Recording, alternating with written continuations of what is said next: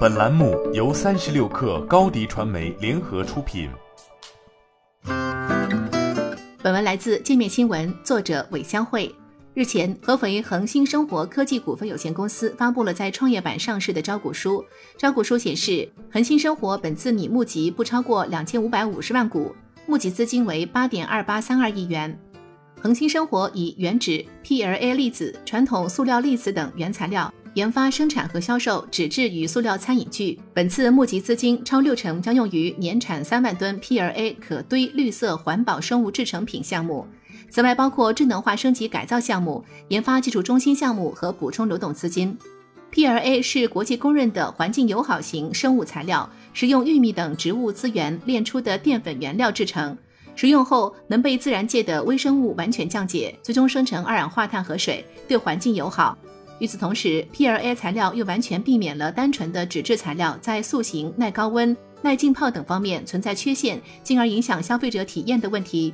过去两年，瑞幸咖啡是恒星生活的第一大客户。二零二零年、二零二一年，恒星生活从瑞幸咖啡获得的销售收入分别为两千六百五十点三九万元、八千三百一十九点三万元，占比分别达到百分之六点二四、百分之十一点五七。一年之间，恒星生活从瑞幸获得的销售收入几乎翻了四倍。此外，二零二零年，恒星生活与喜茶旗下全资子公司深圳新米科技有限公司开始合作，成为新增第三大客户，销售收入占比为百分之三点八。新米科技主要为喜茶提供供应链服务。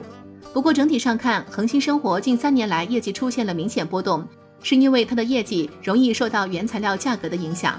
二零一九年营收为五点四四亿元，净利润为七千零二十六万元。二零二零年营收为四点二四亿元，净利润下跌至两千四百八十七万元。二零二一年营收猛增至七点一九亿元，净利润八千一百二十三万元。与此同时，综合毛利率呈现下滑趋势，分别为百分之四十三点一二、百分之三十二点六和百分之二十七点二一。招股书中提到，影响它主营业务毛利率的主要因素包括原材料与制造费用等成本变动。以及销售规模与销售结构变化等，恒星生活产品所需的主要原材料为原纸和 PLA 粒子。原纸价格受纸浆价格、供求关系变化等因素影响较大。二零二一年，纸浆价格上涨导致原纸市场价格上升。PLA 以可再生的植物资源，如玉米、木薯等为主要原材料，相关原材料的价格走势对 PLA 价格有较大影响。另外，随着净限速政策推进，PLA 的需求将增加，亦可能推动 PLA 价格上升。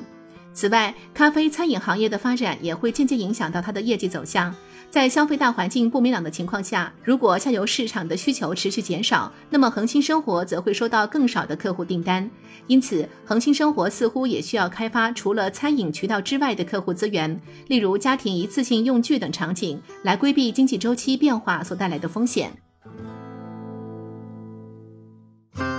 新媒体代运营就找高迪传媒，微信搜索高迪传媒，有效运营公众号、抖音、小红书，赋能品牌新增长。